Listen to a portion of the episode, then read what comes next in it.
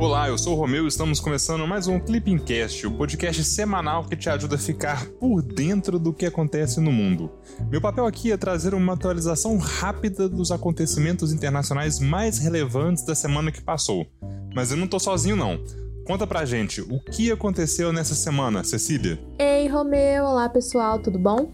Eu sou a Cecília e tô aqui para ajudar o Romeu nesse Clippingcast. No episódio dessa semana, vamos falar bastante dos Estados Unidos, viu?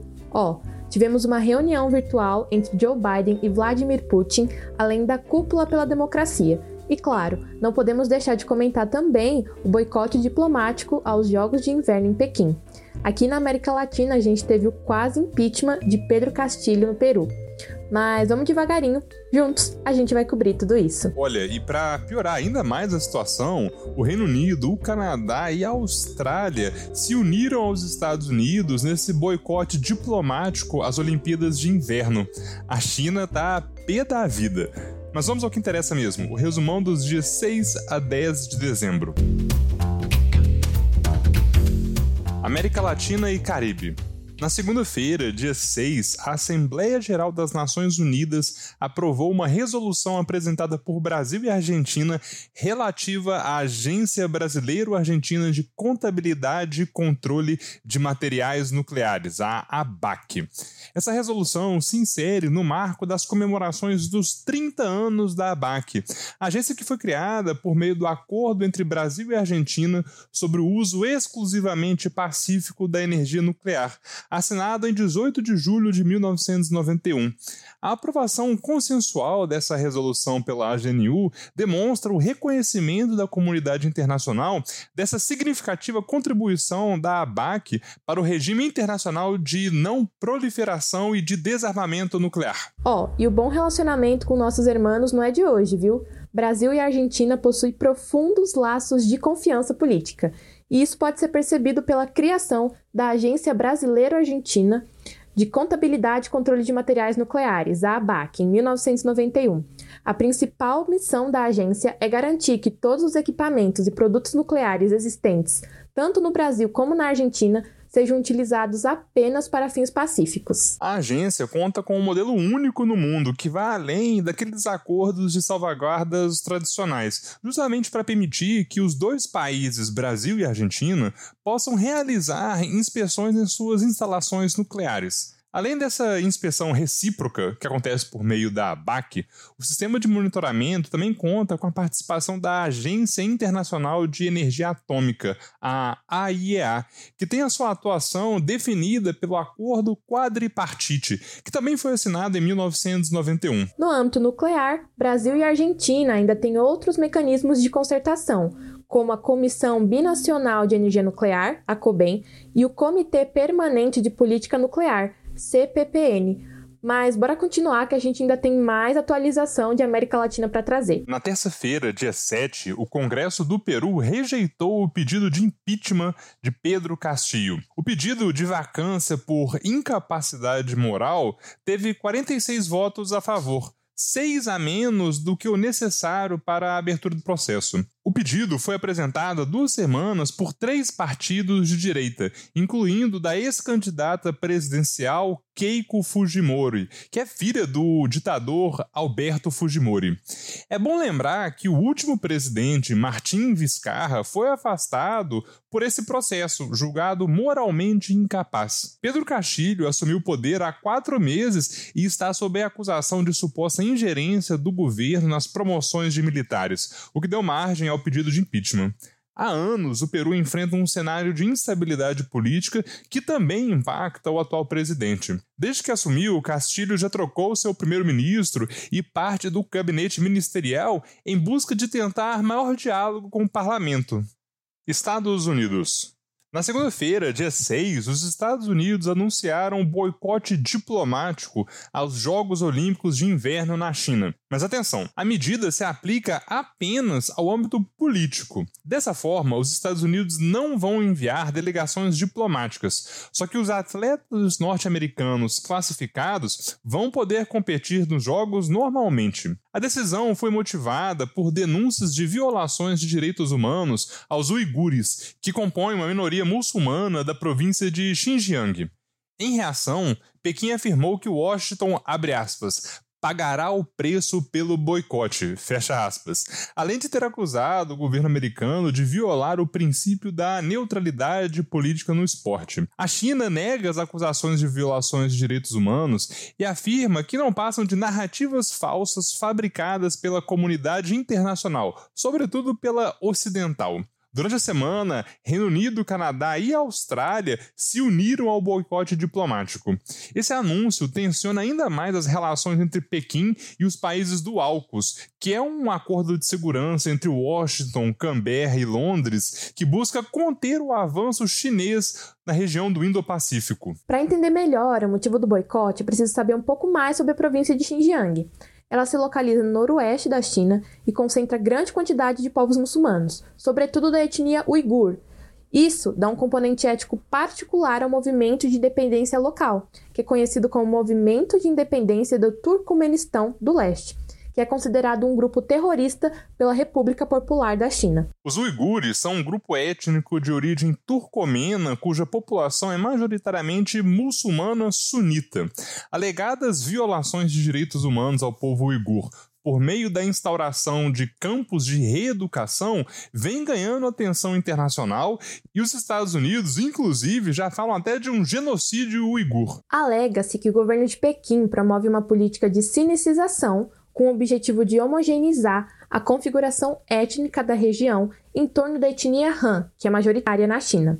Bom, mas agora que você entendeu o porquê do boicote, chegou a hora de falarmos sobre a reunião entre Biden e Putin. E claro, o assunto só podia ser a Ucrânia. Na terça-feira, dia 7, os Estados Unidos ameaçaram a Rússia com sanções caso a Ucrânia seja invadida. Joe Biden e Vladimir Putin fizeram uma videoconferência para discutir as tensões que estão ocorrendo lá na fronteira entre a Rússia e a Ucrânia. Recentemente, movimentações militares russas na região geraram o temor de um novo conflito como aconteceu lá em 2014, quando a então região ucraniana da Crimeia foi anexada por Moscou. Um eventual ingresso da Ucrânia na Organização do Tratado do Atlântico Norte, que é a maior aliança militar do Ocidente, também vem aumentando as tensões entre os dois países. Em comunicado, o Kremlin afirmou que Putin quer um tratado que impeça a adesão da Ucrânia à OTAN. Após a reunião, Biden disse que não considera enviar tropas à Ucrânia caso haja uma eventual invasão russa. Porém, também disse que os Estados Unidos estão prontos para implementar sanções econômicas nunca antes vistas. Esse conflito vira e mexe aparece aqui no Clippingcast. Mas, como ele é importante, bora dar uma revisada. Ó, desde a dissolução da União Soviética em 1991, a Rússia tem buscado manter a Ucrânia sob sua zona de influência. Em março de 2014, a Rússia anexou a península da Crimeia logo depois da queda do presidente ucraniano pró-Rússia Viktor Yanukovych, o que acabou levando ao início de um conflito armado na região de Donbass. Trata-se de um conflito entre as forças separatistas das autodeclaradas repúblicas populares de Donetsk e Lugansk, que têm o apoio de Moscou e que são lideradas por cidadãos russos, contra o governo federal ucraniano. Em fevereiro de 2015 foi assinado um acordo de cessar-fogo entre a Rússia, a Ucrânia e os separatistas. Em 2021, contudo, as tensões aumentaram, principalmente após a Rússia violar o acordo e aumentar a presença militar na região fronteiriça entre os países. Bom, mas já deu desse conflito. Eu tô curiosa mesmo para saber sobre a cúpula da democracia. Conta pra gente, Romeu. Na quinta-feira, dia 9, o presidente Joe Biden afirmou que as dificuldades enfrentadas pela democracia são o desafio definidor do nosso tempo. Essa declaração foi feita durante o seu discurso de abertura da cúpula da democracia, que reuniu líderes de mais de 100 países. Nesse encontro virtual, o governo americano anunciou um pacote de 424 milhões de dólares para apoiar projetos em cinco áreas estratégicas. São elas: apoio à imprensa independente, combate à corrupção, reforço de reformas democráticas, adoção de novas tecnologias e defesa da realização de eleições. De acordo com Itamaraty, em vídeo exibido na cúpula, o presidente Bolsonaro reforçou o compromisso do Brasil com a proteção das liberdades fundamentais e com a promoção de uma cultura de diálogo, de liberdade e de inclusão social, sem discriminação. A cúpula da democracia, organizada pelos Estados Unidos, foi fortemente criticada por China e Rússia, nações que não foram convidadas. União Europeia. Na quarta-feira, dia 8, o parlamento alemão elegeu oficialmente o social-democrata Olaf Scholz como novo chanceler do país. Com isso, encerram-se os 16 anos da era Angela Merkel.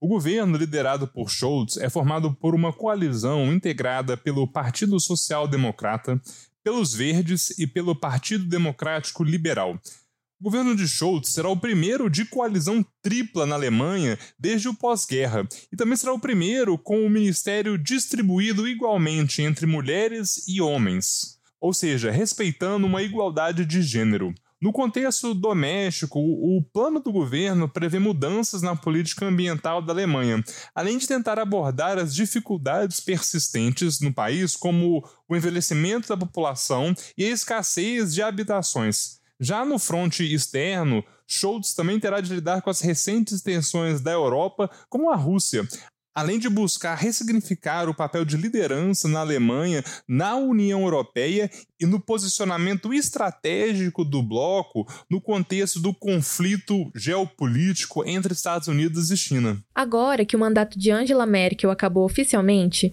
bora fazer um resumo de como foi o seu governo. Angela Merkel assumiu o cargo em 2005. Aos 51 anos, ela se tornava a primeira mulher a ocupar o cargo de premier no país. Ela foi reeleita em 2009, 2013 e 2018, e durante seus 16 anos no poder, ela enfrentou alguns desafios. Olha só, ela enfrentou a crise econômica que atingiu a União Europeia em 2009, a crise migratória na Alemanha em 2015 e a pandemia do Covid-19 em 2020. E esses foram só alguns desafios, viu? Bom, agora que você relembrou um pouquinho do governo da Angela Merkel, vamos para a última notícia do nosso episódio. África. Na quinta-feira, dia 9, o presidente da Tunísia invalidou a constituição do país. Ao justificar a decisão, o presidente Kais Said defendeu que o atual problema político da Tunísia decorre justamente dessa constituição que vinha de 2014, promulgada após a Primavera Árabe. Essa foi mais uma medida que ocorre em meio a uma ampla crise política. Em julho, Said suspendeu o parlamento e destituiu o primeiro-ministro Hichem Mechichi, assumindo plenos poderes. Após a suspensão da Constituição e acusações de golpe de Estado, Said afirmou que agiu estritamente dentro do quadro da lei e da Constituição, que agora não é mais válida, né?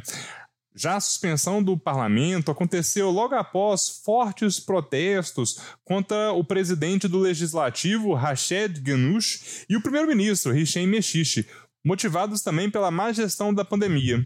A Tunísia, nesse momento, está enfrentando a maior crise política desde a Primavera Árabe. O país foi precursor do movimento e era considerado um dos exemplos mais bem-sucedidos de transição democrática. É isso, pessoal. Chegamos ao fim de mais um Clipping Cash com resumão da semana dos dias 6 a 10 de dezembro de 2021. Você já segue o Clipping Cash no seu tocador de podcasts? Se não, aproveita e clica lá no botão seguir. Assim você não perde nenhum episódio.